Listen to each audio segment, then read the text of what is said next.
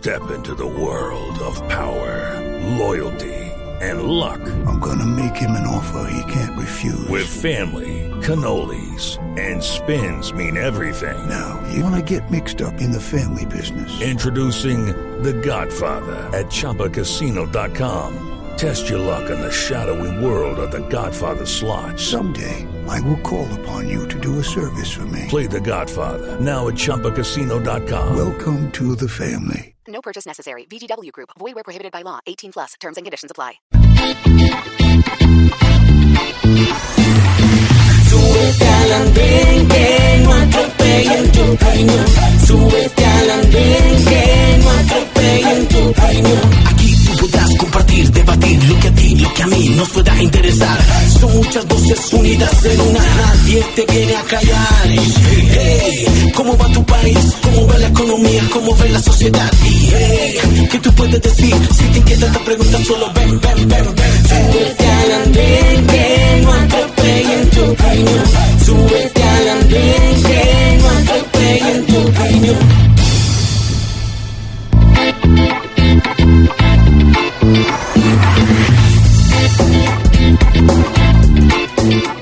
Hola a todos, feliz noche. Ya estamos subidos en el andén de Blue Radio, como ustedes lo escuchaban, para que no atropellen la opinión. Estamos en, estamos en vivo, sí señores, son las 10 de la noche, 14 minutos con 38 segundos. Y los saludamos en este final de la noche de velitas. Después de ir a prenderlas, el plan es escuchar ahora el andén de Blue Radio. Durante esta hora vamos a debatir dos temas. El primero que tiene que ver mucho con diciembre, con esta primera semana de diciembre en el país, pero también les tendremos, como siempre, historias desde las universidades. Esta vez se vuelve a montar la Universidad EAFIT. Y al final les tendremos el desahogo, la voz de ustedes, los ciudadanos. Soy Ricardo González Duque y los invito para que nos acompañen a caminar por el andén con el hashtag numeral el andén blue a través de todas las redes sociales de Blue. También me pueden escribir a través de mi Twitter arroba Ricardo Gonduk. Ya lo saben, como les hemos dicho siempre, durante esta hora vamos a debatir, pero también nos vamos a divertir. Y comenzamos divirtiéndonos con un poquito de música de diciembre, pero a nuestro estilo.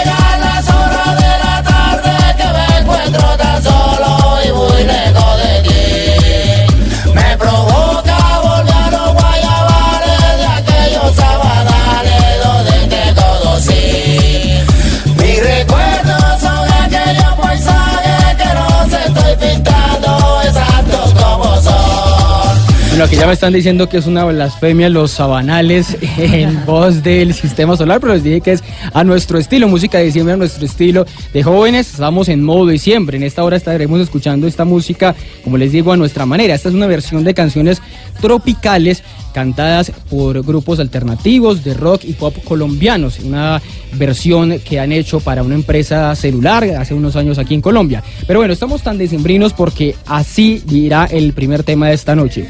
Expresiones populares tan cuestionadas como la alborada, los tiros al aire, tan recurrentes aquí en diciembre, o los homenajes que aún le siguen haciendo a Pablo Escobar, que acaba de cumplir 25 años de muerto. Les pregunto a ustedes, a través de numeral el Andén Blue, a nuestros jóvenes opinadores, esto demuestra que aún tenemos una cultura mafiosa y saludo a quienes están subidos hoy al andén. Empiezo con Luisa Portela. Luisa, buenas noches. Hola Ricardo, hola Andrés, hola Mateo, hola Pablo y hola, hola a todos los que nos están escuchando a esta hora. Yo sé que van a estar súper sintonizados porque los temas de hoy están muy chéveres y bueno, que ojalá aporten mucho por redes sociales, estaremos Sí, ahí leyéndolos súper pendientes, ¿no? ¿Se alcanzó a prender velitas ahora o no?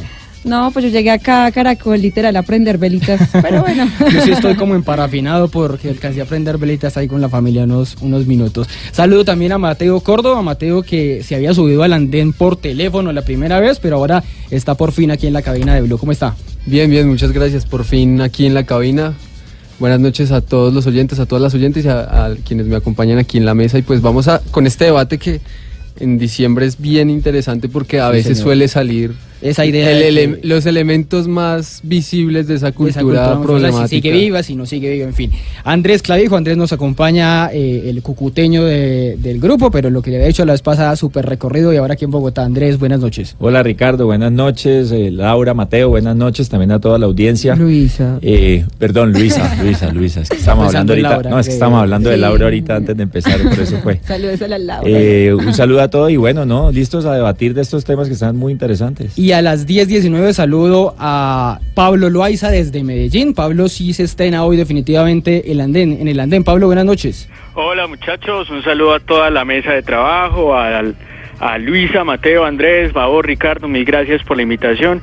Aquí, de hecho, debajo de las cobijas, sentado en mi cama, porque el ruido que hay afuera en la calle es impresionante, entonces Ah, no. para que no se vaya a escuchar la No, parranda. no me tiene que decir. Claramente. Claramente me imagino en Medellín, pero esa es la alegría de, también de los países acá. Andrés, usted qué, eh, digo, Pablo, ¿usted qué le gusta más, la política o el teatro? Eh, a ver, no, es que la política también es una puesta en escena, hombre. Es que se no lo han Entonces, visto. ¿Sí han visto a Pablo? eh, Canta, hace, eh, hace teatro más que todo, ¿no? Yo hago ópera, yo Ópera, hago ópera, de hecho, Ah, soy cantante lírico. Eh, no, las dos se complementan muy, muy bien, no, no podría elegir, no me pongas a elegir, hombre, que me metes en Es una, camisa de varas. es una puesta en escena completamente. Bueno, empiezo aquí preguntándole justamente a, a Mateo, que ya me está dando como una introducción. ¿Demuestra todas estas expresiones culturales que somos una, eh, seguimos siendo una sociedad mafiosa, la de Colo- la colombiana? Pues Ricardo, yo creo eh, que la cultura mafiosa es una especie de esponja Sí. que de una u otra forma centraliza ciertos rasgos culturales de, eh, en Colombia. No quiere decir esto que la cultura colombiana sea mafiosa, pero sí quiere decir que la- pasa por allí y se fortalece eh, esa cultura mafiosa por ciertos rasgos y ciertas creencias y ciertas, digamos, demostraciones culturales en Colombia. Particularmente, uno podría ver, por ejemplo, eh, a veces pareciera que en Bogotá es como un mundo aparte, ¿no? Pero también Pero se, no, se ven... vayamos al Congreso. Pero yo se- creo que en el Congreso totalmente, por ejemplo, yo- cosas- Empezando por una de cosa, las que yo cultura- de la cuando, mafiosa. cuando pensamos el tema yo pensaba una cosa.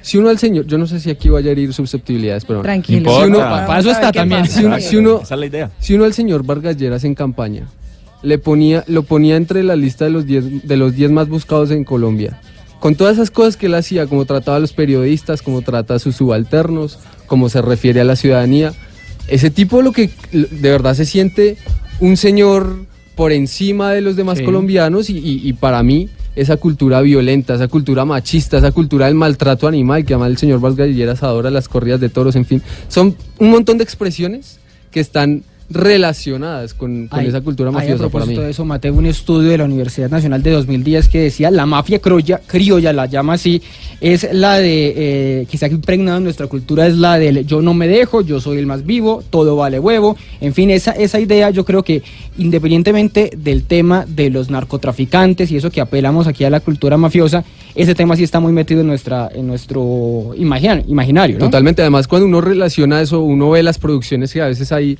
en la, en la televisión Todo el colombiana. tiempo el- la Por ejemplo, lo está reforzando. esta, Está reforzando. esta relación que hay, particularmente en una producción como Rosario Tijeres, esta relación con la religión, ¿no? Y esta especie de tergiversación de, una, de un rasgo religioso para justificar, por ejemplo, el ejercicio del sicariato.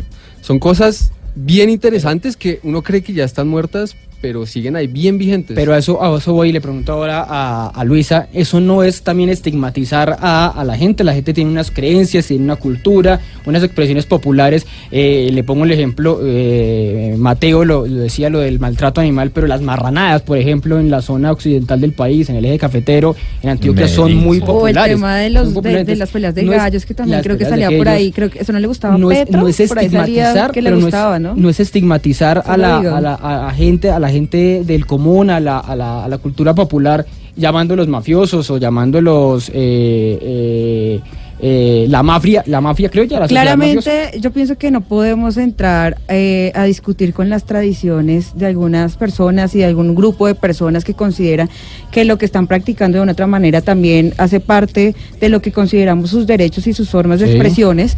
Eh, sin embargo, también quiero resaltar acá que la cultura mafiosa no solamente se ve en lo que ya Ricardo nos ha dicho y quizás con algunas cosas que ha dicho Mateo, sino porque decía que en el Congreso, no sé, por ejemplo, se me viene a la cabeza un senador, eh, Gustavo Bolívar, quien, pues, yo creo que acá la mayoría de los oyentes, o bueno, si no lo conocen, es una persona El que... de Si Tetas no hay paraíso. el Ah, bueno, gracias, eh, Ricardo, por aclararle a los oyentes. Sí, sí, sí, con Eh, claramente. propio, la novela se llama así. Perfecto. Entonces, ¿cómo a través de estas eh, producciones también se sigue reproduciendo quizás eso que yo creo que la mayoría de los colombianos no queremos que se siga reproduciendo, pero hoy lo vemos también en el Senado y es la fiel, eh, es como el personaje que tipifica quien está escribiendo estas novelas y que es lo que también eh, como colombianos cuando salimos al exterior nos dicen como, ah, sí, sin tetas Pero, pero paraíso, ahora el problema es de las eh, Pablo novelas. Escobar. Pero el problema es de las novelas. Las novelas No, yo Yo creo que más bien de los que las, cons- las consumen, porque Pero, si, si pues- las hacen es porque hay quien la consuma. Y Claro, si- y la si son un éxito, impregnada. Pero igual se sigue reflejando y él la sigue haciendo. y Yo pienso que debería ya haber como un stop en eso.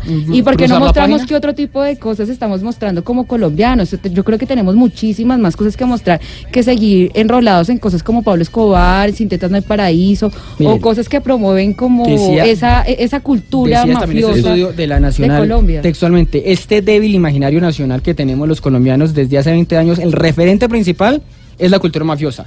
La música con los corrillos estos mafiosos y por ejemplo también en muchos casos la televisión. Andrés, ¿por qué sí o por qué no somos una, una sociedad mafiosa y no estigmatizar a quienes hoy, hoy está eh, tirando pólvora en cualquiera de las ciudades del país? O lo que más les decía, para mí el, el tema mayor aparte de la tira de pólvora son esas balas perdidas. O sea, esa cultura de eh, yo soy el dueño del barrio, yo llego aquí con mi eh, tiro al aire, esa, esa, es, esa es fatal, ¿no? Bueno, pero revisemos primero eso de dónde nace, ¿no? Sí. Eso nace con todo el tema del auge del narcotráfico, finales de los 70, principios de los 80, y eso lo que está demostrando es una, movi- una movilidad social en el cual pues estos, estas personas, estos narcotraficantes tenían mucho dinero Sí. y en unas fiestas, en las festividades decembrinas, pues era la oportunidad primero de gastárselo, de agradecer por lo bien que les había ido y pues obviamente beneficiar a, a- a sus barrios, porque Sí, no, sí. no pues, todos sabemos que la mayoría de narcotraficantes son de una extracción humilde, vienen de unos, de unos estratos bajos en ese momento, y pues eso era una, si uno revisa un poco la historia de Pablo Escobar, pues en, en- en eso consistía, ¿no? Él llegaba en diciembre y se volvía en un, en un benefactor, Sí. barrios enteros eran eh, regalos a los niños, regalaban casas, regalaban motos, regalaban dinero, entonces eso generó como toda esa dinámica, y hay un tema muy particular en Medellín, yo que estudié en Medellín, viví unos años, y recuerdo el primer año, el primero de diciembre, yo estaba No, durmiendo cuando la, la famosa ¿Usted qué- alborada, eso en sabía? Cúcuta, eso no tenía ni idea. Ya, eso en Cúcuta no se usa tanto, o sea, eso Se no pasa normal.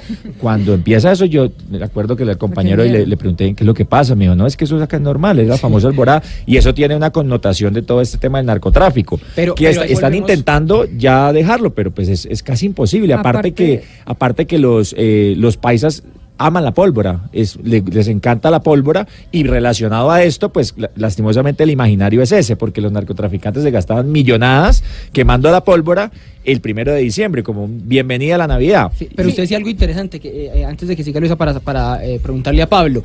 El, eh, eh, los narcotraficantes eran una- de una extracción humilde, por eso les decían también los mágicos que de un día para otro volvían eh, la plata, la triplicaban, la cuadruplicaban, pero eso no es querer decir, eh, hombre, los que traen unas expresiones culturales o populares y ya están, digamos, en el, en la, en la, en la- en lo más alto de la jerarquía, pues llevan sus expresiones, no necesariamente que esas expresiones sean mafiosas, sino como ellos llegan a ese, a esas, a esas, Lo a que ese pasa es alto que se mezclan, Y digamos que se mezclan y ya uno mira y digamos que el tema mafioso en Colombia ha cambiado.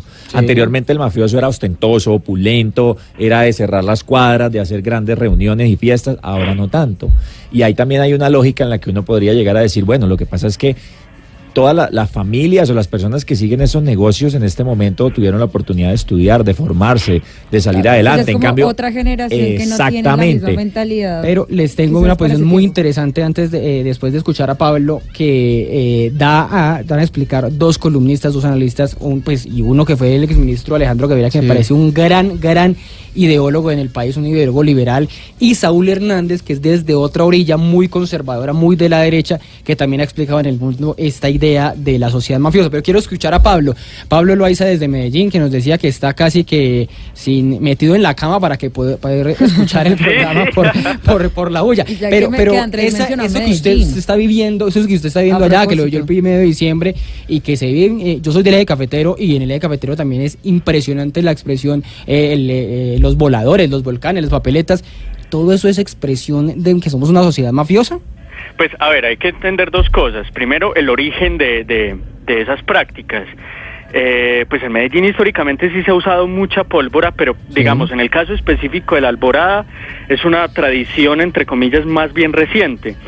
Eh, y tiene dos, dos, dos orígenes que ya aquí él pues habían con- eh, tocado un poquito. Primero, que siempre tiraban pólvora o, o tiros al aire cada vez que coronaban una carga, ¿cierto? Sí. Y segundo, eh, cuando el bloque cacique Nutivara de las AUC se desmovilizó en el año 2003, coincidió precisamente con el 30 de noviembre, eh, y tiraron una cantidad de pólvora impre- impresionante, entonces de ahí quedó el rezago. Ahora, esa práctica ha venido disminuyendo año a año, pero yo, te- Ricardo, te contaba en estos días y que pues bueno, se la comparto a los oyentes, una hipótesis que yo tengo respecto al tema de la alborada. sí. Y es que hoy eh, eh, el, el evento de la alborada es más como, un, como el show, el espectáculo de ver toda la, la ciudad eh, llena de pólvora, ¿cierto? Sí. Explotando pólvora por hasta el último rincón de la ciudad y la gente del común es dis- disfrutas más ese, ese, ese espectáculo visual más que eh, incurrir en la práctica de tirar pólvora. Y mi pólvora. Pero entonces, hipótesis ¿quiénes es- son los que la tiran? Claro, exacto.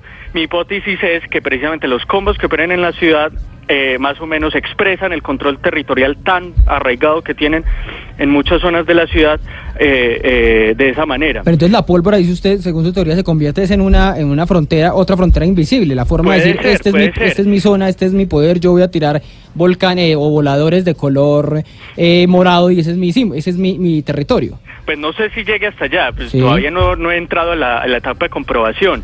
Pero digamos, pues tampoco quiero decir que por ejemplo en el poblado no se tire un solo volador, pero sí es más intenso eh, eh, el, pues el, el quemar pólvora, eh, sobre todo pues en la zona nororiental y centrooccidental de la ciudad, pues digamos San Javier, mejor conocido como Comuna Claro, Comuna 13, 13.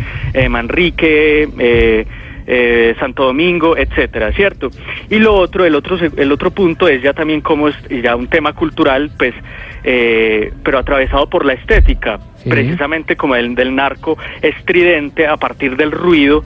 eh, que eso se, ha- se ha venido impregnando. Ahora, que la práctica, la, que la gente que lo practica sea mafioso o, eh, o, o incurre en prácticas ilegales, no, pero porque además cuando queman un volador, queman un tote, lo que sea, pues ellos no se van a poner a pensar si eso antes lo hacía, si eso antes lo hacía un mafioso o no. Sí. ¿cierto? Más Bueno. por influencia, por presión social y también mediado por lo, por precisamente por esos a- esas apologías que en el pasado se hicieron a las mafias a través de las novelas, a través de las series eh, y demás, que, que en cierto sentido pues puso en, ciert- en un pedestal eh, y Bueno. caricaturizó Todas, eh, todas eso, esas expre- ¿cierto? esas expresiones, sí. Bueno, Ricardo, y bueno, Pablo, qué pena ahí eh, interrumpirte un poco. Pero bueno, es que ahorita estaba pensando lo que estaba diciendo Mateo, no solamente son las cosas que estamos hablando de las alboradas y demás, Sí, que Andrés también esas son menciona expresiones que exactamente, coinciden mucho con sino que yo quisiera Que no volver una- como no a retomar un de poco, solo un mes, ¿no? Exactamente. Yo quisiera volver como que no solo en diciembre quizás son como las que más se ven, las más visibles, Sí. por el tema de las de la pólvora, de lo- pues del disparar y, Y- demás. y muchas fiestas religiosas también se utilizan. Claro, sino que también La- del eh, 16 la del 16 de comportamientos de tales como del Carmen es una Esas- exactamente. de polvorería por todo lado. comportamientos tales como yo volviendo al Congreso, es que se me vienen muchas cosas, además de Gustavo Bolívar, también la cultura mafiosa de recibir plata en bolsas. Yo creo que eso deja a los oyentes y a la comunidad y a Colombia como tal. Pero eso es un Pero eso es mejor, mensaje- es mejor, mensaje- es mejor recibir la, mensaje- la transferencia No, a la Andrés, cuenta No, Andrés. 3 o sea, mil, 5 yo mil millones eso desde mensaje- así, definitivamente que no lo queremos seguir repitiendo. estamos de O acuerdo. sea, ver ese video en el que tú recibes un dinero en unas bolsas de basura, definitivamente a ti, ¿qué es lo que te está hay que transmitiendo? investigarlo, hay que revisar qué sola- ocurrió, pero no nos podemos dejar Yo- distraer de lo yo- realmente importante. Pero yo de la digo- cultura mafiosa. Yo creo, Pero no, yo- seguramente sí. Y yo quiero Mateo. que los oyentes hoy nos digan. Pero no, ahí yo estoy equivocado. Porque si usted va a una plaza de mercado y revisa cómo se manejan las transacciones en las plazas de mercado, se hacen con bolsas de dinero, y eso no hace mafiosos a los campesinos. que hay tener cuidado con eso. Hablando de los campesinos, Pero estamos que tener hablando cuidado de con eso. Gustavo Petro, No, pero- ¿no? Ah, no, no, estamos hablando de la Petro, hay que investigarlo, hay que investigarlo porque sí es un tema- Hay algo interesante con eso de la cultura política y vuelvo al estudio de la Nacional que me parece supremamente interesante. no sé, ahí ya no, te sí, la cultura política Ah, colombiana es el caldo de cultivo de Sí, claro. prácticas mafiosas, catalizadas por la ausencia histórica de una institucionalidad fuerte, un mercado democratizado y un imaginario nacional. O sea, lo que quiere decir es que al señor que le van a comprar el voto con eh, los 50 mil pesitos, que no quiere decir que sea necesariamente un partido u otro, porque eso es casi una práctica generalizada, lamentablemente, pues eso los vuelve mafiosos. Me decía Exacto. una congresista, eh, una candidata al Congreso ya se quemó, que se llama Olga Lucía Velázquez del Sí, Partido Liberal. Liberal. Sí, Me decía, de es increíble, yo llego a hacer campaña y me dicen, bueno, ¿y usted cuánto me va a dar? Ah, claro. Ya no es el político necesariamente el que pide o el que da el voto, sino que el ciudadano. Ya está acostumbrado. dice, bueno, ¿y usted qué me va a dar? ¿Cuánto me va a dar? No Pero es eso la también tiene una lógica, de eso- comprar- eso- eso de- tiene de- una de dar el lógica. voto por convicción. Eh, hay, las, las personas dicen, en- sobre todo en la, digamos en los estratos más bajos, dicen, pues yo no voy a volver a ver el político en cuatro años, Ah, pues sí, yo sí, sí. al menos me quedo con esos 50 mil como para decir, bueno, algo, algo gané, porque igual vote por quien vote no va a pasar nada. Claro. Eso está en el Es un imaginario. Pero algo- mira, acá que estamos en. Bogotá, lo he- o sea, yo también he visto cómo la misma gente le dice al político, bueno, usted qué me da, o sea, en Bogotá digamos que de una otra manera es mucho más mire- fácil tener sí. ese contacto Claro, con el pero mire, político, mire ¿no? lo que Pero- dice, y mire lo que siguen dice el estudio. diciendo, Pero es que es por la falta de institucionalidad fuerte Sí, que claro. la gente dice, y es que yo vendo mi voto. ¿Por ahí, qué Ricardo, compran más en la costa? ahí, ahí, Ricardo, ¿Por yo creo que hay, hay un elemento también un poco psicoanalítico y que está de una u otra manera también dentro de ese estudio de la Nacional.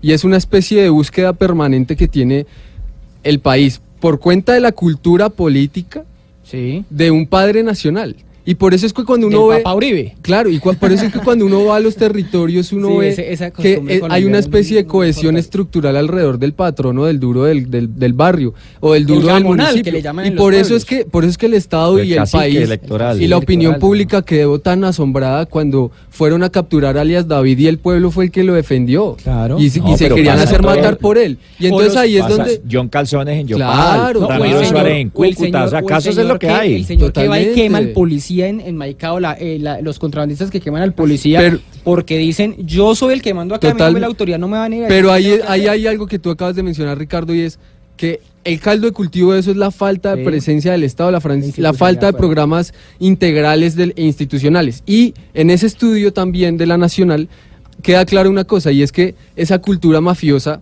partiendo de la- del, de, digamos, del concepto de cultura, es una especie de, de forma que, que utiliza el país para mirar su pasado, porque es que resulta que la mafia y el narcotráfico resultó siendo una sombrilla de todo. Rompió la estructura agrícola del país, pero además tuvo todos los equipos de fútbol de- del país, Sí, sí, hizo zoológicos, Además, los Capturó perros, el Estado. de paso. Capturó fino. completamente las tres ramas del Estado.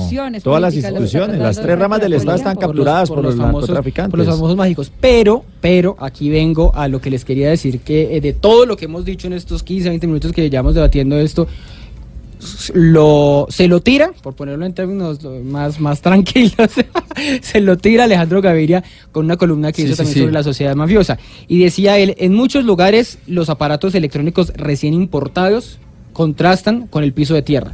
O sea, la gente por querer eh, aparentar, por querer asociarse a, esa, a esos mafiosos o imitar esa idea de los mafiosos, quedaba con esa idea. Pero también decía que esto de la cultura de la mafia es una idea facilista Sí, sí, de querer explicar todo. O sea, No, y- querer explicar todo lo que Ah, lo sí, malo de la sí, sociedad. también claro. pasaba. Pero no, pues, es que somos, eh, somos en la época de Pablo mafiosa. Escobar se le echaba toda la, todo lo que pasaba en el país era culpa de Pablo Escobar y por detrás estaban guerrillas Sí, claro. paramilitares haciendo Yo- también yo y- Alejandro- es un atajo conceptual al- que me parece sí, interesante. él habla de una pereza intelectual. Es una pereza Y él incluso habla de hacer una especie de cultura de la cultura de la mafia en esa Sí. columna. Y ahí entonces hay que tener muy claro, obviamente, que la cultura de la mafia como concepto no es pues el, el factor que explique todo lo que pasa en el país, pero la cultura de la mafia sí pasa y se fortalece en la cultura política de Colombia. No se queda ahí ni nace ahí. pero pasa por ahí. O sea, ustedes que nos están escuchando, no Luisa, eh, los que nos están escuchando nos siguen a través de numeral el Andén Blue, que nos escriben a través de todas las redes sociales, a través de, de- de- de Twitter.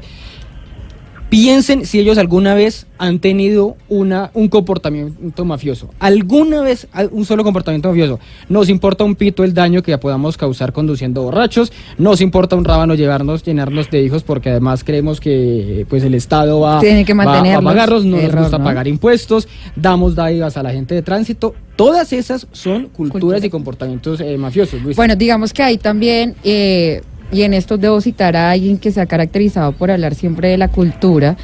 Y en esto creo que son una, de las pocas en las cosas que coincidimos, y debo decirla acá delante de ustedes, y es que Moku se hablaba un poco de eso, y decía como, si no tenemos el policía encima o la persona que nos va a poner la multa por, por pasarnos el semáforo o por dar una vuelta que está prohibida, pues entonces lo hacemos simplemente y ya, si no tenemos el policía encima. Entonces también es reflexionar cómo esa cultura mafiosa se refleja en todos los comportamientos de los ciudadanos y de los colombianos al no tener a alguien que está ahí encima. Y es más, yo pensaría que ya ni siquiera les importa que estén ahí encima, Pero- porque hemos llegado al punto de que queman policías, de que no les importa fracturar las Pero miren, instituciones. pero miren, Entonces, ¿qué pero es lo bueno, también es que tocando ese caso, es la cultura del vivo. Sí, sí, sí. O sea, miren el caso de Pero este es señor a eh, esas raíces y decir, ¿qué es lo que Torrijos. está faltando? Torrijos, O sea, ¿Qué es posible que ya nadie tiene ni siquiera comprar, o sea, decir que uno es doctor sin ni siquiera haber cursado un doctorado? Y así hay muchos, los podemos nombrar. El mismo presidente que dijo que había Totalmente. hecho eh, un, un estudio en Harvard y fue un día a tomarse un tinto una semana en Harvard. O sea, yo pienso que ya estamos perdiendo todo el miedo del tema. O sea, aquí Pablo. se puede hacer lo que nos da la gana y nadie dice absolutamente nada y no pasa pero, nada. Pero vamos a llegar a que esa, a que un señor que diga que no es doctor es también un comportamiento. eh, No, no, no. No, Pero definitivamente la cultura pienso mafiosa- el tema de la cultura no de basura fractura la institucionalidad, sino que también parte de cultura allí. mafiosa. Pablo. Hola, mira, no, es que podemos, bien podríamos decir que, que la cultura mafiosa es la antítesis de la cultura de la legalidad y en ese Claro. sentido es Totalmente. cuando está Total. atravesado ya es no por un tema de, de- de ciertas prácticas o por ejemplo de ciertas estéticas o de ciertas, Sí. o de ciertas conductas, sino ya de, de, de- de romper la ley, ¿cierto? Y ahí es cuando ya se amplía mucho más el espectro. Entonces ya cuando me paso el semáforo, cuando agredo al policía, cuando le prendo fuego al policía en una protesta estudiantil o rayo una, una estación de Transmilenio o me cuelo, o me cuelo en Transmilenio. eh, toda la movilidad Pero, pero, colarse, en Transmilenio, colarse en Transmilenio, el que no tiene para pagar el pasaje también es una, una actitud mafiosa. Eh, es que, a ver, a ver, es que el sistema lo pagamos todos. Básicamente, Sí. si, no- si no tenés con qué pagarlo, eh, pues bueno, te mueves en bicicleta. Es de- es decir, es que hay otras alternativas. Eh, pero es que eh, cuando se trata además de sistemas públicos, eh, vos no le estás robando Sí. a un privado, vos no le estás Yo- robando al operador. Es que yo ahí- le Sí, tiene que Ricardo, transferir que cientos de miles de millones de pesos. Yo al yo ahí creo que ya- compensar a los- a los Yo creo que ahí caemos en lo que Alejandro Gaviria quisiera no caer con la columna y es que es que- el concepto el sí. concepto estrella pa- para relacionarlo con toda esa especie de pereza intelectual para decir sí todo lo que se hace malo todo lo que se hace al, a- digamos en paralelo al Estado todo lo que se hace de manera subrepticia entonces hace parte de la cultura ciudadano. de la mafiosa y pues tampoco creo yo que a- eso no, no permite explicar a fondo el fenómeno Estoy de la de cultura acuerdo y yo le agregaría un, un punto. Sí. Ese, ese famoso tema o esa mentira que nos hemos creado de la famosa malicia indígena, la cultura del vivo. Aparte Entonces, porque se si yo me colo, de si yo, ¿no? exacto, si yo veo una fila de 20 personas, pero si hay un amigo de segundo y me deja meter, ese tipo de cosas pequeñas, o cómo hago yo para maquillar eh, y no pagar tanto impuesto, Sí. etcétera, esa cultura del vivo que nos la vienen inculcando Claro. desde, desde niños, eh, la misma competencia de no se deje, ¿no?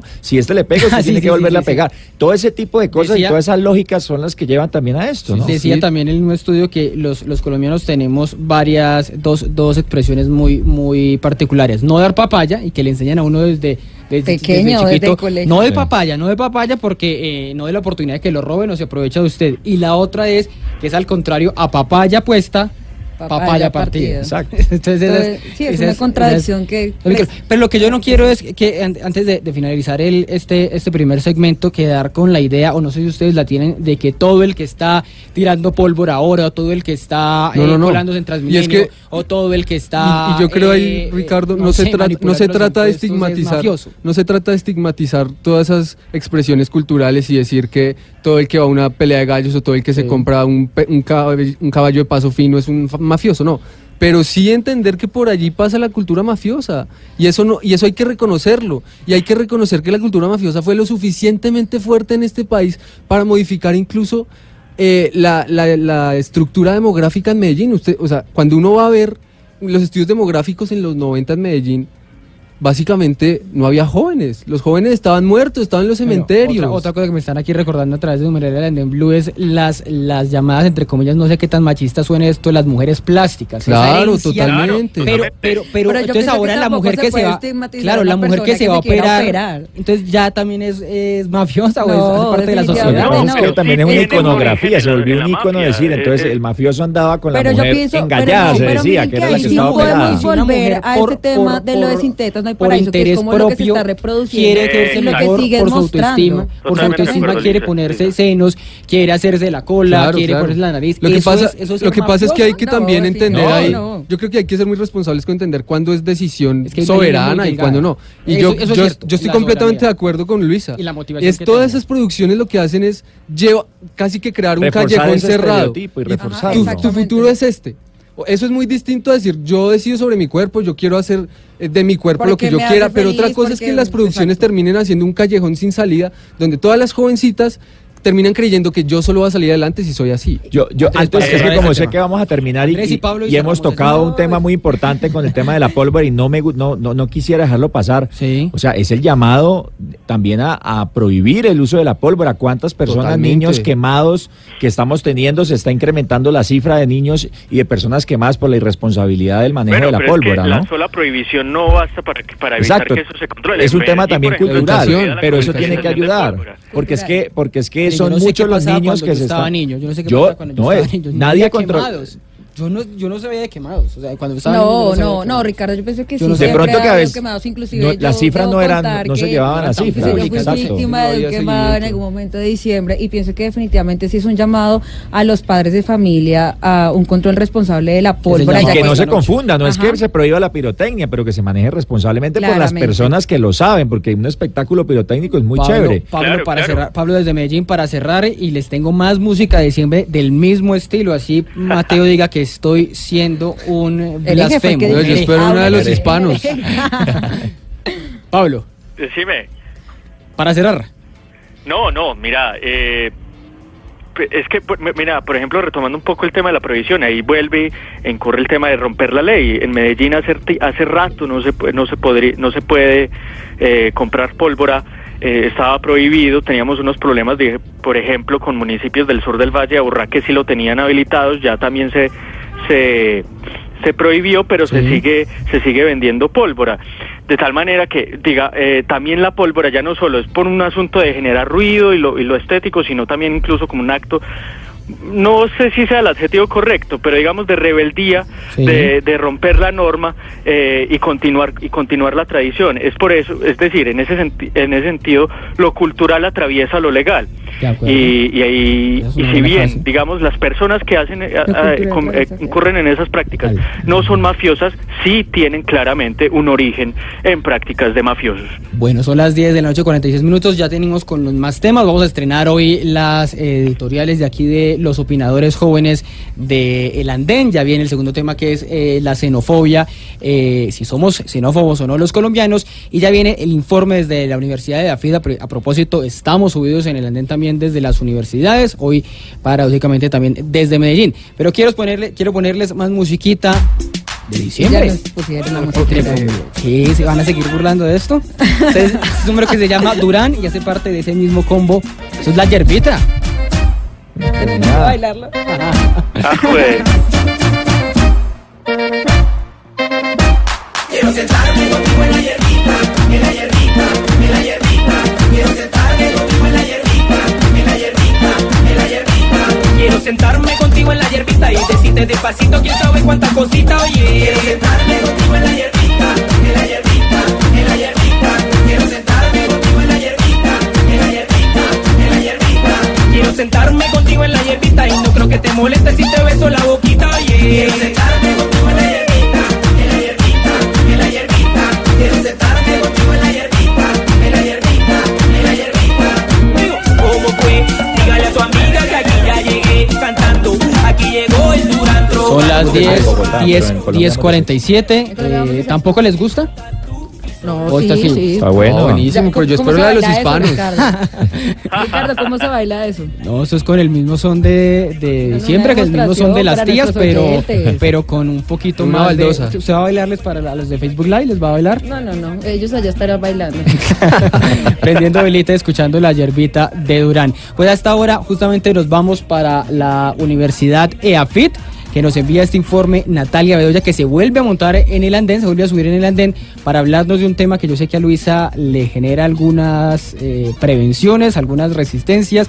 A Laura, que la tuvimos hace A una la semana, RAE también. le encanta el tema del lenguaje incluyente. Niñas, Natalia, buenas noches desde allá, desde Medellín.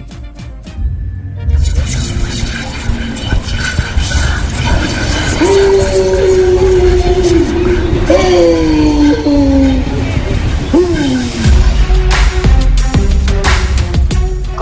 sentirían ellos si la sociedad no reconociera su existencia?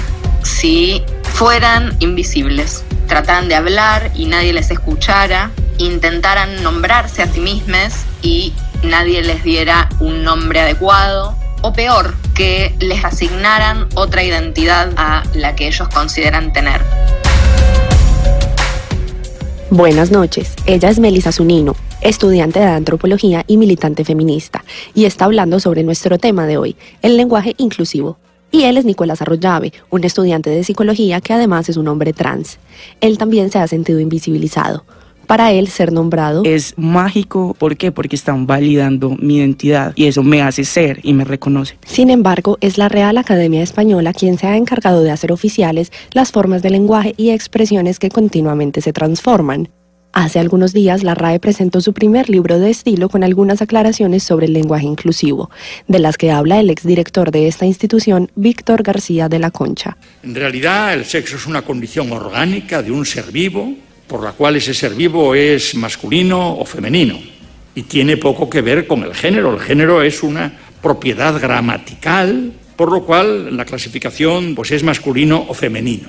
El problema radica en que el español enmarca el género en femenino y masculino, mientras el espectro de identidades acepta cualquier percepción que las personas tengan sobre sí mismas, lo que incluye no sentirse ni mujer ni hombre. Esto choca con las estructuras gramaticales de las que nos habla la profesora Sonia López, magíster en lingüística y doctora en humanidades. Porque el genérico es todos y algunos, porque involucra, no excluye, une. Esa es la gramática. Es lo que se llama forma de tratamiento genérico que involucra ambos géneros. Quiero hacer énfasis en género gramatical porque la gramática no se mete con el problema del sexo. Otra cosa es el estado ya no gramatical sino ideológico de ese tratamiento. La lucha de Melissa y otras feministas se suma a la de la comunidad LGBTIQ, que ha reclamado sus derechos desde lo más visible, como el matrimonio igualitario, hasta lo que nos puede parecer simple, la forma en la que hablamos. La lengua castellana utiliza como genérico el género masculino, porque todavía vivimos en un sistema patriarcal que establece que la unidad de medida y que el paradigma a través del cual se miden las sociedades son los varones. Lo que se plantea es no existen dos géneros, no son masculino y femenino, sino que hay múltiples géneros. Se utiliza la E como manera de neutralizar la lengua e incluir a varones, mujeres y no binarias. Si con un otres podemos darle al otro la oportunidad de sentirse incluido ahí, ¿por qué no hacerlo? Todavía queda mucho por resolver. El lenguaje es vivo y refleja nuestros comportamientos colectivos y por lo tanto cambia. Por ahora parece que no nos ponemos de acuerdo. Para algunos son ganas de joder, pero para otros significa existir y estar vivo. Finalmente solo el tiempo dará la respuesta. Realmente la lengua es poder del pueblo, es poder de los hablantes. No podremos predecir el futuro de este movimiento, pero sí podremos ver cómo con él se ponen sobre la mesa discusiones que hace décadas hubieran sido impensables. Yo soy Natalia Bedoya Beltrán y desde la Universidad de AFIT estoy en el andén de Blue Radio. Gracias, gracias Natalia. Natalia Bedoya, no, no es Natalia Bedoya. Natalia, eh, eh, muy buen informe eh, porque nos abrió un- una polémica bastante interesante si hablamos de incluides, otros, que, que a Luisa no le gusta mucho, ¿no? No, no me gusta en Y realidad. a mí tampoco. Sí, A mí me gracias, encanta. Pablo. No, o sea, Pero eso es- eso definitivamente no es acabar con el- la, eh, la esencia del otras, español. otros. ¿Cuál esencia del definitivamente sí, que español? acaba con la esencia que el del español Y viva. además, eso no porque la RAE está más muerta que nada. A ver, cuando tú dices otras, ¿de qué manera estás reivindicando los derechos de otra persona? O sea, yo pienso que hay acciones muchísimo más dicientes que decir otras, otras y otros. Definitivamente hay, atropella al español y Pero eso no yo creo que está, este tema no va un programa completo. Este tema va a un programa Totalmente. Bueno, Pero ese me es el encanta. comentario por ahora. Esto es, esto es una que- para que cuando los hagamos ese debate, eh, porque fue un tema que nos propusieron desde allá, desde AFIT Natalia Bedoya y todas las estudiantes eh, de, de radio desde allá. y- No, no, no, no, no, ¿No? voy a caer en eso. Entonces, estudiantes, estudiantes está, está bien dicho, como jóvenes, eh, son palabras del español que permiten los dos géneros. Como, como ponía un ejemplo aquí una vez, en aquí en Mañanas Blue, eh, Pablo Ochoa, que en Estados Unidos llama a los niños y les dice children. Ajá. Y en español, y en español le tiene que decir niños, y la niña le decía a ella, oiga, yo soy niña y por qué no me está incluyendo ahí. Es, es una cuestión bastante complicada, pero, pero son idiomas diferentes. también, tema- ¿no? O usemos el femenino, no hay ya. problema. ¿Sí? Sí, claro. O sea, ¿Segura? Yo no tengo Sí, ningún segura, problema. segura, Yo no Mateo. tengo ningún problema. A las, a las 10 de la noche, 53 minutos, cambiamos de tema porque les estábamos pr- preguntando a todos a través de numeral el Anden Blue y a ustedes aquí en eh, eh, que estamos aquí en la cabina. ¿Hay xenofobia en Colombia? ¿Hay xenofobia por cuenta de la llegada de los venezolanos? Y les quiero dar eh, un dato porque en Colombia ya tenemos un millón de, ciudadanos venezolanos. En Colombia ya se está hablando de que nos va a costar 4 billones de pesos la atención a los venezolanos. Eso es media reforma tributaria de la que viene ahora. 4 billones de pesos nos cuesta esto. Andrés, ¿hay eh, xenofobia contra los venezolanos o es simplemente una posición justa de muchos colombianos que no tienen oportunidades de nada y dicen, hombre, ¿cómo le van a venir a dar aquí educación? ¿Cómo le van a venir a dar aquí eh, salud? ¿Cómo le van a venir a, ver- a dar otros tantos servicios del Estado cuando a nosotros no nos los garantizan? Eso es un tema bastante complejo. Yo ni siquiera diría que es xenofobia, a veces es aporofobia, porque ¿A es qué? que aporofobia, totalmente. que es que es la fobia a los pobres, Sí. porque es que es que los venezolanos con dinero yo no he visto Los que nadie los rechace. A los de Pacific eran ¿Quién bien de? Farmatodo. Y aparte que fueron los primeros que llegaron a Bogotá. Ah, hace bueno, y eso y porque ahí sí nadie molestaba y Ah, decía exacto. nada. Pero bueno, claramente pero también hay que entender. No se puede. De acuerdo, pero primero revisemos que, que es que la torta se volteó, ¿no? Porque es que ellos también nos tuvieron a nosotros mucho los 70s, tiempo. 80s, ¿no? Lo que pasa es que esa migración fue, digamos, en, en un, en un tiempo mucho más largo. Lo que pasa es que ahorita ha sido, digamos que en dos, tres años se llenó de venezolanos Colombia, un éxodo por toda la situación política. Pero nosotros millones de personas y muchos de los que están regresando también son colombianos, eso no nos puede olvidar, Sí, sí, que tienen la doble nacionalidad. Yo a- a- al nacer en Cúcuta, pues la mayoría, yo no, pero la mayoría, o sea, el 70-80% de los compañeros míos de colegio tenían la cédula venezolana y era muy normal tener la doble nacionalidad porque nuestra constitución lo permite. Entonces, eh, sí, claramente hay visos de xenofobia, claramente hay venezolanos que están, están vienen a robar, vienen a hacer fechorías, vienen a hacer cosas muy malas por la misma situación, etcétera, pero tampoco podemos echarle ahora la culpa que todos los delitos y todos los, todas las cosas malas es por culpa de los venezolanos, o sea, que no se nos olvide quiénes somos nosotros. Mire, Bogotá, Bogotá le ha invertido a la llegada de los venezolanos 26 mil millones de pesos en este, en este año. ¿Sabe qué se puede hacer con eso? Dos megacolegios. Sí, no. Dos megacolegios. Si lo ponemos en esas cifras, pues. De que- acuerdo. hay que Bueno, también, y en es temas que- de Bogotá, digamos, eh, Ricardo, que tengo un poco más de conocimiento, eh, ya no son solamente, son más de 200 mil venezolanos que están Sí. acá, digamos que más de un 38%, casi que 40% están indocumentados, es decir, que no tenemos como, como digamos, de alguna manera identificar quiénes son los que están acá, y además, eh, por una situación muy particular que no sé si los oyentes pudieron conocer, que fue eh, los campamentos que se formaron en la En Engativá. localidad de Engativá, Sí, sí, sí. precisamente porque estaba el espacio disponible para que es- pudieran estar allí. Luego hubo un poco de problemas, eh, los venezolanos atentaron contra las mismas carpas y demás que el distrito había dispuesto para ellos y algunos se tuvieron que deportar directamente. enredo, y- enfrentamiento. Sí, claro. Esos e inclusive campamentos- quisiera comentarles que era algo que estábamos hablando quizás con algunas personas antes de entrar acá a cabina y es que esas carpas eh, pues efectivamente las tiene el distrito porque con esas son las carpas con las que contaríamos los bogotanos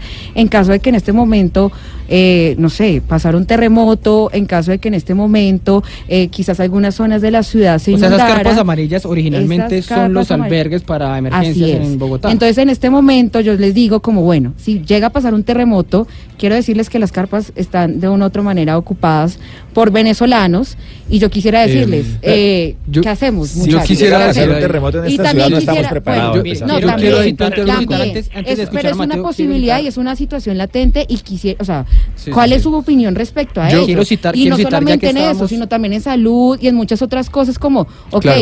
si a tu papá le llega a pasar algo y está hace parte de- del sistema de salud público, vas a la clínica y te dicen, no, es que tenemos ocupadas las camillas porque los venezolanos tuvieron una riña, se apuñalaron y pues los estamos atendiendo, tu papá toca Quiero- atenderlo más tarde. y O mi podría papá puede ser un morirse. venezolano. O- Es- es- ese es el Bueno, tema. Quiero Exacto. citar antes, Pero antes de entonces, Mateo, ¿qué? quiero citar, Exacto. quiero Yo sé citar a que no nuestro, hay- com- a nuestro Ajá, ok. compañero o opinador que es Sergio Rodríguez, que justo cuando ocurrió eso en, en Engativá escribió un trino que decía o sacamos a los venezolanos o los venezolanos nos sacan a nosotros. No, pero Dice es él, un desastre. increíble que se les ayude con dinero de nuestros impuestos para que acaben con lo que se les da y antes ataquen a la policía. Canciller, exigimos una solución. Hay que decirle a frente Sergio que este revise la historia, Sí, porque es que pero, pero, pero es es que que también hay que mirar los la- la- venezolanos, la- no la- hablemos del gobierno, los venezolanos también ahora, ¿qué vamos a mantuvieron millones de colombianos Claro, cuando estábamos en la crisis. y yo creo Entonces que nadie que... desconoce ese punto. No, sí lo estamos E desconociendo. no, y es que es un tema humanitario. Sí, sí, sí, esto, no es un tema de, esto no es un tema de ahí frontera hay ni un de tema- cédula, esto es un tema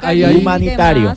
Se hay un temita. recursos, Mateo, pero Mateo, entonces ya, di ahora. es un Bueno, de ahora. frente, ¿Qué vamos a hacer? frente Mateo a- y sigue- frente al trino Estoy de Sergio, pues de ni, acuerdo con Sergio. el- el- frente al trino de Sergio ni, ni, ni comentarios, eso es mejor Bol- no darle Bolsonaro, vuelta más o a eso. menos. Pero hay, hay un tema y es que yo creo que, digamos, los medios obviamente tienen que, que- que informar todo lo que sucede y dar esas cifras que son tan importantes, pero creo que la cultura de los colombianos a veces nos hace recibir toda esa información de una forma, digamos, un poco eh, paranoica y entonces hay una especie de incertidumbre porque claro, hay 100 robos al día en Bogotá, un ejemplo. Sí. Y hay dos agenciados por venezolanos. El titular es, por supuesto, venezolanos, dos venezolanos eh, robaron hoy a bogotanos en la ciudad de Bogotá. Entonces ahí lo que lo, empieza a haber como una especie de, de, de relación un poco macabra entre nacionalidad y criminalidad que no es para nada representativa de lo que en realidad pasa eh, frente a los migrantes. Y ahora, y hay otra cosa, y es que los colombianos, bueno, algunos colombianos y algunas colombianas generalmente somos muy de... Las colombianas, eh, que- por supuesto. Y, y algunas, y algunas veces también somos como bienvenidos. En épocas también de la guerra era- le decíamos a los combatientes eh, guerrilleros, bienvenidos, de- desmovilícense, aquí los esperamos. Después a los venezolanos también, salgan de ese régimen, aquí bienvenidos. Pero cuando llegan, no mentiras. Tampoco, tampoco. Pues muchos Hay- venezolanos Ah, se han no. devuelto porque aquí no hay Pero es que condiciones. Pero no, hay que tumbar al régimen para que ya no cosa sigan a, a Mateo, llegando usted decía, hablaba, Hay hablábamos que ahora en el debate que tenemos una institucionalidad muy débil y con esa institucionalidad muy débil nos vamos a cargar, y perdónenme la expresión, eh, la, la situación de muchos venezolanos de un millón, un millón No, quinientos, lo que pasa ahí- no, pero vea, ahí Bueno, hay sí estamos de acuerdo. La institucionalidad es muy débil, por supuesto. Y, a los tener- y- venezolanos. y ¿De por eso tiene que haber... hablamos institucionalidad, hablamos de tiene- que haber- un- tiene que haber un Dígame. panorama de cooperación y una estrategia regional para de atender humanitariamente. Latinoamérica, es que y, eso sí por- también y es eso y ahí está la debilidad de la- del modelo de integración pienso Pero ahí hay otro tema. y es que nosotros decimos a Venezuela para que salga nosot- de ese régimen aquí- y los sí, venezolanos claro, vuelvan a pero su nosotros y aquí- país Y ayudar como con pero. ¿cómo pero no, no, no. Bueno, pero es que como aquí dijo- decimos que como dijo Pachito Santos, que con Sí, no, y cualquier, aquí hay- manera. y siempre se dice, aquí hay una institucionalidad muy débil, mejor que se devuelvan, pero entonces cuando aquí estaba Loren sale, ay no, qué pecado devolverlo. Sí. Pero entonces ahora que están un montón de venezolanos pobres. Mateo, váyanse tú para Venezuela. lo de Lorenzale, tú sabes todo lo que pasó, tú no, viste no, lo pero que entonces, hizo ¿por qué Sergio- Manuel por qué Sergio Santos. quiere Tú volver a los viste 200.000 lo volvió, venezolanos? Lo mandaron a la frontera. no, Pero- no, ¿Viste no, no, no, estamos saliendo del Pero en entonces, ¿por qué? Sergio No quiere devolver a los Esto es un tema 200.000 humanitario. venezolanos? Esto es un tema humanitario. Yo les, yo, bueno, Ciérrame ahí, Andrés, con esto. listo. No, yo les quisiera preguntar. Entonces, cu- ¿cuál es? O sea, Luisa, ¿qué hacemos? ¿Lo sacamos? ¿O cerramos las fronteras? ¿Nos aislamos del, del, del Bueno, ya, ya hay unos venezolanos que están acá. Entonces, ¿qué vamos a hacer con ellos? De una u otra manera, ya yo lo que les decía y con mucha gente que ha hablado, los colombianos siempre tenemos como ese don de recibir, de ser amables y demás, pero esto ya se convirtió en un tema diferente, ya no solamente es de recibirlos, sino que cuánto dinero estamos gastando en los venezolanos, qué es lo que está generando, no solamente eh, unos temas de inseguridad, sino también de salubridad, de muchas cosas que cómo las vamos a resolver. O sea, ya tenemos unos venezolanos acá, si están Pero- generando conflictos, listo, deportados. Les tengo cifras Con el resto, entonces, otra, ¿qué vamos a hacer? La- de otra orilla después ¿De dónde vamos a sacar el Pablo. dinero? ¿Lo Pablo sacamos de la Medellín. educación? Hoy que hoy Hola, por hoy está no. tan vigente. Yo la verdad lo sacaría de, de la- ¿De del dónde? dinero de, de Fernando- defensa que no sé Vallejo decía- ante qué nos estamos Pablo, defendiendo. citando. ¿Aló? ah, sí, a. Vallejo, a Fernando Vallejo. Fernando Vallejo decía que la primera exportación de Colombia no era el café, sino colombianos. Y hay que entender que. Colombia es un país de, de migrantes, ¿cierto? Entonces, yo creo que esos, esos- esas expresiones medio xenofóbicas que han venido surgiendo son más por influencia pues, de ciertos populismos que han venido surgiendo alrededor del mundo, en Francia, Estados Unidos, Sí. eh, bueno, más recientemente en, en Brasil. eh, pero pero no está en nuestro ADN pues en, eh, en incurrir en esas prácticas más precis- precisamente porque hemos sabido que es ser migrante y, y ser migrante es una cosa muy difícil. Mira, yo no tengo problema en que el, el gobierno colombiano invierta dinero destine dinero a- hacia los venezolanos siempre y cuando se les permita trabajar. Sí. Porque, por ejemplo, yo conozco, tengo amigos venezolanos aquí en Medellín que so- tienen hasta dos títulos, son politólogos e ingenieros químicos, pero ¿qué pasa? Claro, el gobierno tampoco ha facilitado los canales para convalidar esos títulos y que verdaderamente puedan trabajar. Y al fin y al cabo, eso no, se, no, es, un, no es un problema si están eh, produciendo, si están generando riqueza y pagando impuestos. Yo no, veré, yo no veo en ese es- sentido ningún, ningún problema en recibirlos, siempre y cuando se les facilite cómo trabajar, porque incluso es eh, eh, ese es uno de los grandes obstáculos que están enfrentando para poderse, eh, eh, pues, eh, ¿cómo decirlo? Incorporar. en- adaptar mucho mejor al Sí, país sí, y- sí. y, y- Sí, y poder sí. prosperar. Volverse productivos dentro de la Decía, decía un, es- un informe de la OCDE y la OIT, que aquí me pongo del otro lado con las cifras, que ya les he dado cifras del, del por qué no. Dice un informe de la OCDE y la OIT que los países que han recibido migrantes, ponen el ejemplo de Ghana, de Costa de Marfil, en fin, de varios países, el promedio del Producto Interno Bruto que les crece es un 7%. Pregúntale a Estados Unidos. Porque el migrante Pregúntale a llega Italia. a consumir, porque O a el migrante Exacto. llega Pero a Italia, a- a- efectivamente, no es porque este el migrante caso. llega a pagar impuestos. Sí, no, y además yo creo que ahí el problema no se trata de un hipotético terremoto. Y tampoco creo Pero- que el problema sea necesariamente de dinero. Yo creo que en realidad aquí lo que hay es una doble moral Total. absolutamente, digamos, escandalosa. O en donde- desconocimiento de la historia En donde también. se habla, eh, como les decía ahora, salgan de ese régimen, eh, déjenlo sin... Déjenlo sin sustento, Ah, no, pero- aquí bienvenidos, pero una vez llegan, no mentiras, o, o los Pero sacamos a ellos o nos que- sacan a Pero- nosotros. Pero, el problema de raíz no es ese. régimen. El problema de raíz no es ese, salir del régimen. Del- Ah, Claro, claro, pero eso no claro. es problema nuestro. Pero o eso no es problema ¿cómo- nuestro. Como nosotros, un país que también tiene infinitos problemas, ¿cómo, cómo Claro, va a no, intervenir además, en otros? ahí No, hay no. gente, Pero ahí- si no ayudan no eso, tiene ningún- igual no tiene hay, van ningún ahí hay sentido. unos, ahí hay unos que no sé si sea el caso de espero que no. Pero ustedes pero no creen, que no creen que produce ¿Y cómo vamos a ir a tumbar a Maduro? O sea, cuéntame esa historia. ¿Se va a yo- ir. Santos con un fusil al hombro a tumbar? Hay, hay unos que espero que no sea el caso de Luisa que dicen Esperemos hay que bajarle la cabeza a Maduro, hay que armar una guerra. No, pues desde ¿Y qué creen que va a pasar? nuestro embajador en Estados. Unidos. ¿Y qué creen que va a pasar? discurso ¿Qué creen que va a pasar? ¿Qué creen que va a pasar? ¿Para dónde van a coger los venezolanos en una guerra? ¿Qué creen que va a pasar? Que Pues, entonces van a dejar, bien, van a parar de llegar. acá. Exactamente, es que una doble Sí, moral ahí Por eso, absurda. sí. no, es desco- yo creo que ni siquiera a veces es desconocimiento de la historia o decir, salir a decir cualquier ¿qué cosa. hacer? Bueno, ¿Qué pero hacer? digamos, respecto a lo que Ricardo acaba de decir de la OCDE y de la OIT, ese es un caso positivo, Sí, pero también quisiera ver, o sea, quisiera que se remitieran a lo que está pasando actualmente en la Unión Europea, específicamente Italia, también con el caso de los migrantes desde África, como Italia, que antes era un país que era un país de paso, hoy simplemente es un país que se está convirtiendo en un país lleno de migrantes porque no están pasando hacia el norte de Europa, que Alemania, que es uno de los países junto con Francia que más está pasando dinero a la Unión Europea, supuestamente para esta problemática, no lo está haciendo porque ya no tiene más. Aparte porque para nadie, es, pues bueno, para quienes conocen un poco del tema de la Unión Europea, eh, no se puede desconocer la situación económica por la que está pasando e Italia también está claro, Luisa, bastante mal. A, allá, en su allá se ve un caso muy parecido. Ahí no se puede decir que el Producto Interno de Italia... Eh, subió, efectivamente pero, no lo hizo, al contrario, Italia ahorita está en una recesión y que no solamente es por culpa de los migrantes, sino que se combina con muchas otras cosas.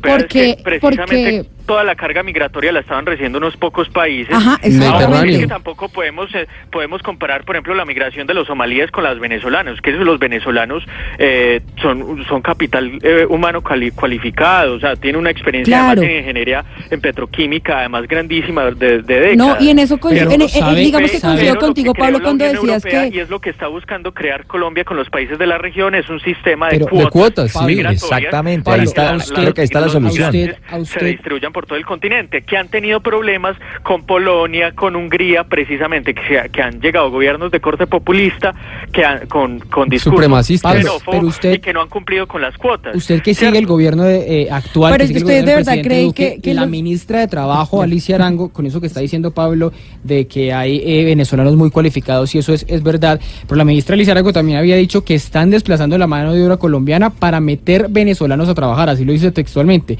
Y dice, los venezolanos no pueden, los empresarios no pueden aprovecharse para contratar mano de obra barata, que ese es otro de los claro. obstáculos. Pero, hay, el problema no es de los venezolanos. también, es que el tema acá es que están llegando muchos venezolanos y como les leía la cifra en Bogotá es casi el 40% de venezolanos que no Pero si te asusta Bogotá, te invito a que pases por Cúcuta. Ah, sí, yo estoy hablando en este momento desde Bogotá, sí, claramente yo siento que es la misma situación en muchas partes del país, pero efectivamente el problema es que la mayoría están documentados y seguramente, yo no quiero estigmatizar efectivamente, pero seguramente son esos indocumentados los que más están hoy causando eh, lo que podemos percibir de temas de inseguridad, de bueno, salubridad y demás.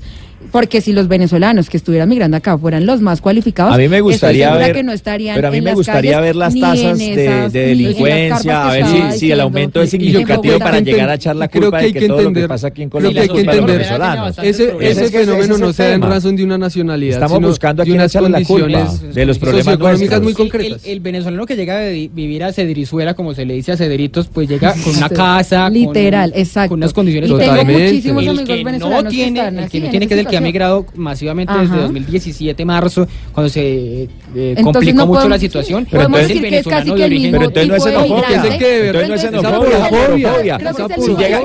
Si llega un italiano pobre, ¿también lo vamos a recibir o lo vamos a Ya que 30 segundos, ya que se insiste tanto en el tema de Europa, en Italia y en Francia y en Hungría, claro, está el tema de poner vallas porque aquí nos están llenando de migrantes. Pero uno ve, por ejemplo, en Nantes, en Francia, peladitos y jóvenes de, de familias, eh, digamos, de una capacidad media o bastante acomodadas, peleándose por quién trabaja en el buque, en el buque del jeque árabe o en el buque ah, del jeque. De, de un país petrolero. Pero claro, si viene un sirio o viene un, un africano del Magreb pobre, ahí sí es un problema. Pero yo sí, porque... pero yo sí creo que hay dos, hay, dos problemas y creo que hay una combinación interesante entre xenofobia y aporfobia. Me parece que es que seguramente tiene, tiene, tiene sentido, pero la xenofobia también. Yo creo que el, el simple, el, el origen del el origen de venezolano, de cualquier otra, aquí miramos por encima de un boliviano. Aquí miramos por encima de hombro un peruano, no sé, hay, hay unas condiciones también. Sobre, pero sobre pues, todo los que no, no conocen Lima, o los que no momento, conocen Santa Cruz de la Sierra, los que no conocen Quito, ¿no? Porque es ignorancia, usted va, es ignorancia. Cuando usted va y conoce, Pablo, dice, Pablo para cerrar. indios atrasados nosotros.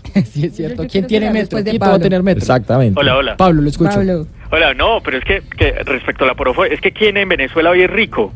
Por favor, o sea, los ricos se arruinaron, los expropiaron, los que están viniendo todos son, están en la. Maduro, Maduro, pues único, pues, la Guardia, que solo la Guardia Nacional. E-, e-, ese tampoco puede ser el argumento. ¿Y, y el señor Mendoza, el de Polar, ya es un pobre?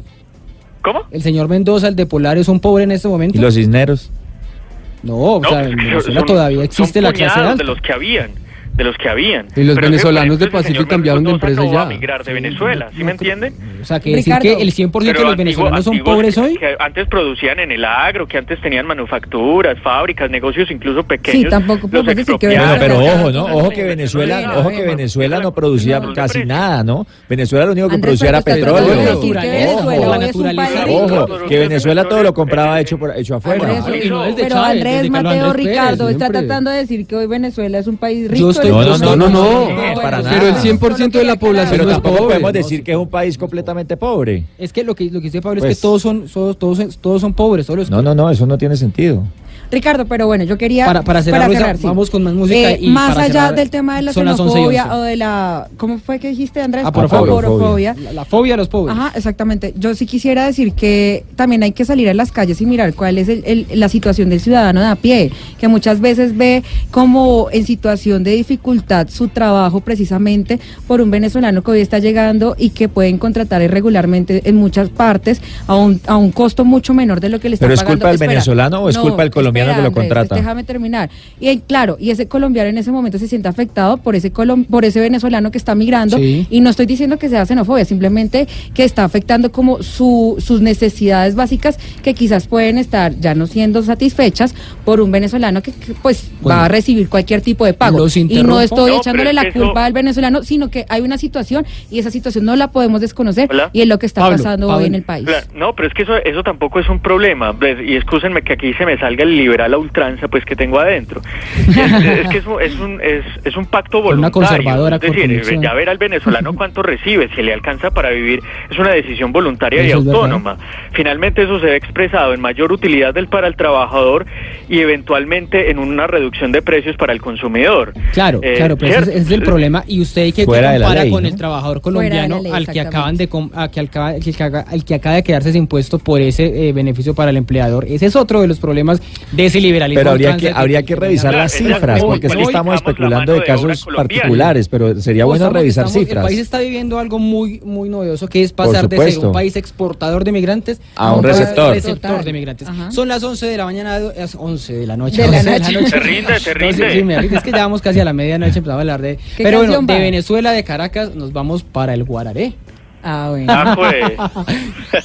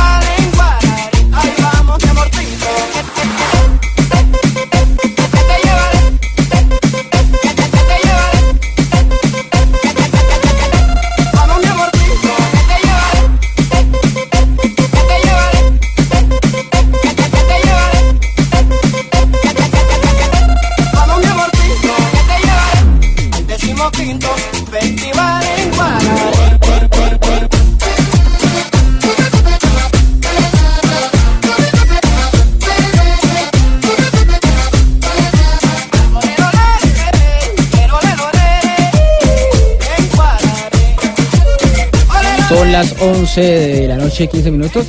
El Guararé en versión del friki está buena. Muy bien, Ricardo. No, eh. es que les, les traje. Ricardo Ustedes están escuchando todas las emisoras estos días a los hispanos. No me puso los hispanos usted. No, porque usted ahorita aquí a la calle, en la emisora eh, hermana de Blue Radio, lo escucha perfecto, pero aquí estamos poniendo es otra versioncita y dentro de ocho días a los que vengan les voy a tener a Alfredo Gutiérrez cantando Agüita Amarilla. Yo pensé que íbamos a tener Pastor O a López Billy o Yo Juanelos, intenté a Billy yo Pontoni sé que este es cantando un a espacio de jóvenes y demás, pero yo le dije a mi abuelita, como ven, sintoniza, me vamos a poner algo de Pastor López. pero pues la abuelita- vamos a poner faltan cinco para las dos. La abuelita ahora lo que va a decir, o el abuelito lo que va a decir es, estoy escuchando otro, otra, otro ritmo interesante, o a Pablo no le gusta. ¿Qué? No, no, a mí me dolió, la verdad. Sí, No, claro, estado dolido. Fue doloroso escuchar esa, esa versión. Esa versión. Oiga, a las Sí, sí. 11 de la noche, 15 minutos, les estaba diciendo, estrenamos a partir de hoy el espacio de los editoriales de, de los opinadores jóvenes de aquí de, del Andén, antes de despedirnos. Y quiero empezar a, eh, a, eh, escuchando a Andrés.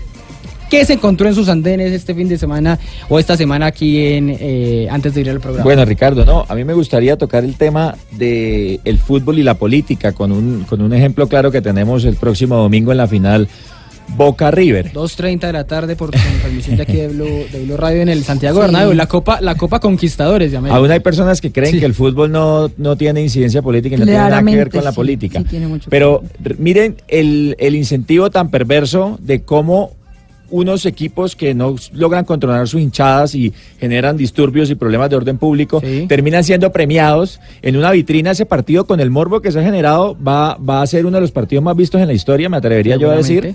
Y los millones de euros y de dólares que se van a mover alrededor de eso, entonces ¿cuál es el castigo? Antes al contrario salieron premiados, entonces eso va a ser un incentivo para que en otros países ese tipo de clásicos digan, no, pues armemos acá eh, eh, el problema y después nos vamos y lo jugamos en Miami y hacemos negocio, entonces siento que es un incentivo perverso, le cobraron una multa, eh, creo que 400 mil dólares arriba, que eso es que eso no es irrisoria y pues y se va a terminar jugando. Si se, si se hubiera eh, aplicado el reglamento, ya Boca tendría que ser el campeón de la Copa Libertadores. ¿A usted se dice?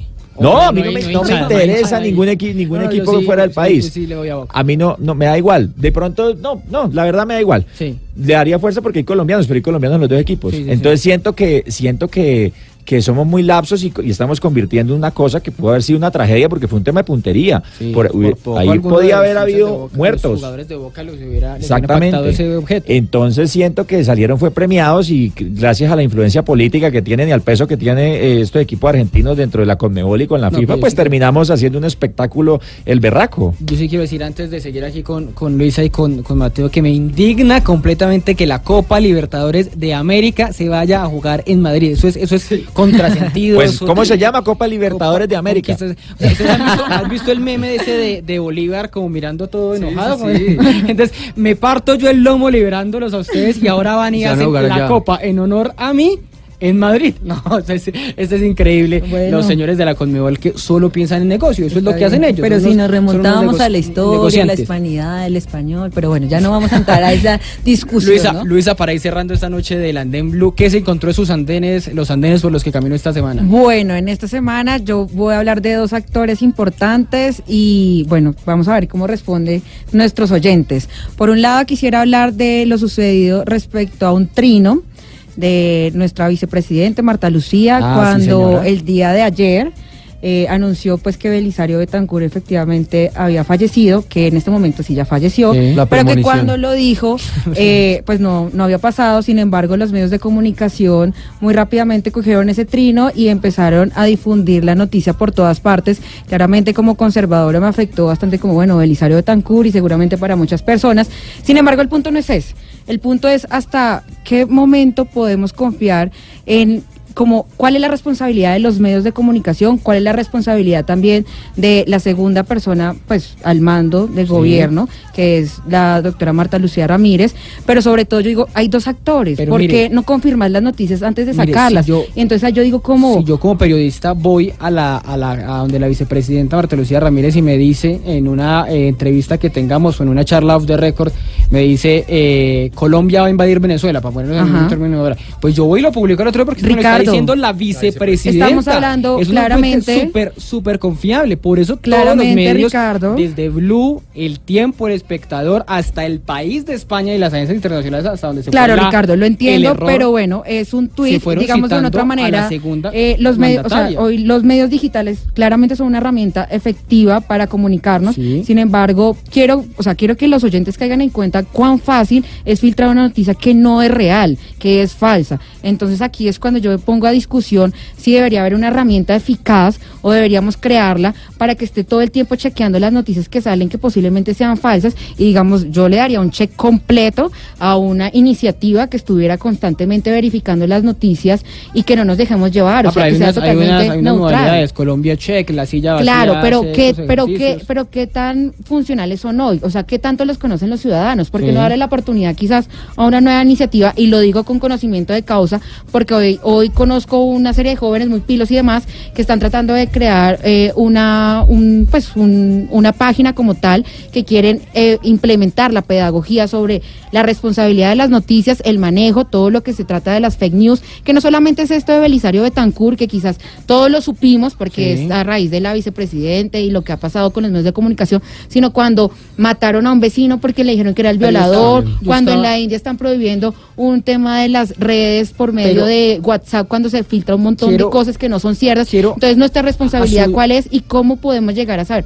cuál es la raíz o Luisa, cuál es la, la, la- la- la noticia real. frente a su diatriba con las con las redes sociales que me parece que es válida porque a veces son irresponsables, a veces Ujú. eh, crean ofensas, a veces crean noticias falsas gravísimas, pero estaba pensando también si no fuera por la protesta ciudadana que ha surgido a través de estas de estas redes. No, claro, y no podemos no, pero no le, no le pongo, no, no voy a ir lejos. Tendríamos IVA para toda la canasta. Sí. Tendríamos IVA para la mm, eh, para los contratos de prestación de servicios. No se hubieran aumentado las eh, los ingresos o las eh, las partidas para los estudiantes. Digamos que esa es una herramienta No, también súper válida. Obviamente, y yo en ningún Que- a momento la que lo desconozco. pero es un tema de o sea, yo pienso que también. definitivamente las redes sociales son importantísimas, inclusive yo las hizo, las utilizo constantemente para informarme y para informar, pero también es como hacer un llamado a la responsabilidad, sobre todo a quienes tienen como la mayor cantidad de seguidores quizás o activistas Andrés, y demás, yo- para que informen y de verdad como que lleguen a los ciudadanos de una manera, con una noticia real y confirmada,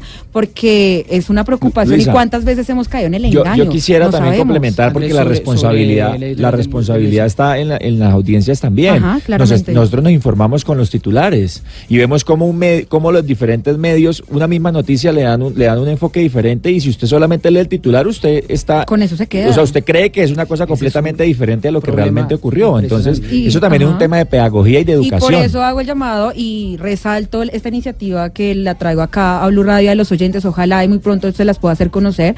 Es un tema de pedagogía respecto a las fake news, respecto a que, cuáles son los imaginarios que se crea la ciudadanía cuando comparte o cuando lee una sola parte de una noticia o una noticia falsa. El titular. Exactamente. Y hacer un llamado para que sigan esta ini- iniciativa. Ya prontamente se las contaré porque me parece Qué muy bueno. interesante para que todos nos subamos al andén de las no fake news. No sé subir- no subirse al bus y no subirse al andén. Bueno, Ya estamos terminando, son las 11 de la noche, 23 minutos. Mateo, ¿qué se encontró en sus andenes por los que anduvo esta, esta semana? Bueno, pues yo particularmente me encontré hoy con una campaña internacional eh, que le pedía encarecidamente al gobierno de Iván Duque que mantenga la mesa del ELN, que se siente a negociar.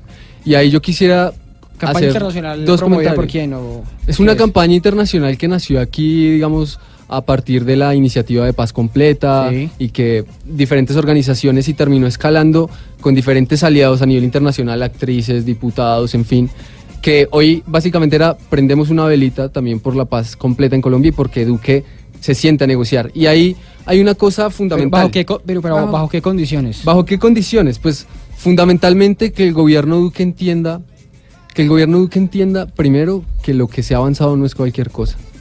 Que en este momento eh, lo que se avanzó y lo que se ha pactado y la agenda que ya está sobre la mesa en La Habana no es cualquier cosa y que significa un trabajo de años. Y que votarla por la borda puede significar no solo muchos más muertos, como en su época eh, alguna vez contaba Alfonso Cano que cada que se levantaba una mesa con, con el gobierno decía, bueno, nos vemos dentro de 10.000 muertos. Dentro de 10.000 muertos, sí, Entonces, de acuerdo, o sea, yo creo que también hay, hay que poner el, el ojo sobre... eh, Pero es que mire usted que cuando con las FARC empezamos a avanzar ya había habido una promesa, número uno, de no más secuestros. Y eso lo cumplieron Claro. las FARC, hay, hay que Pero, decirlo. pero creo que no han cumplido el tema Ahí hay un tema. protección de los niños. Sí, sí, sí. señor. Los niños. Sí, no, no. Es que, por ejemplo, respecto a ese tema del ELN, yo creo que las, las condiciones que ha impuesto el gobierno son de lo más sensatas.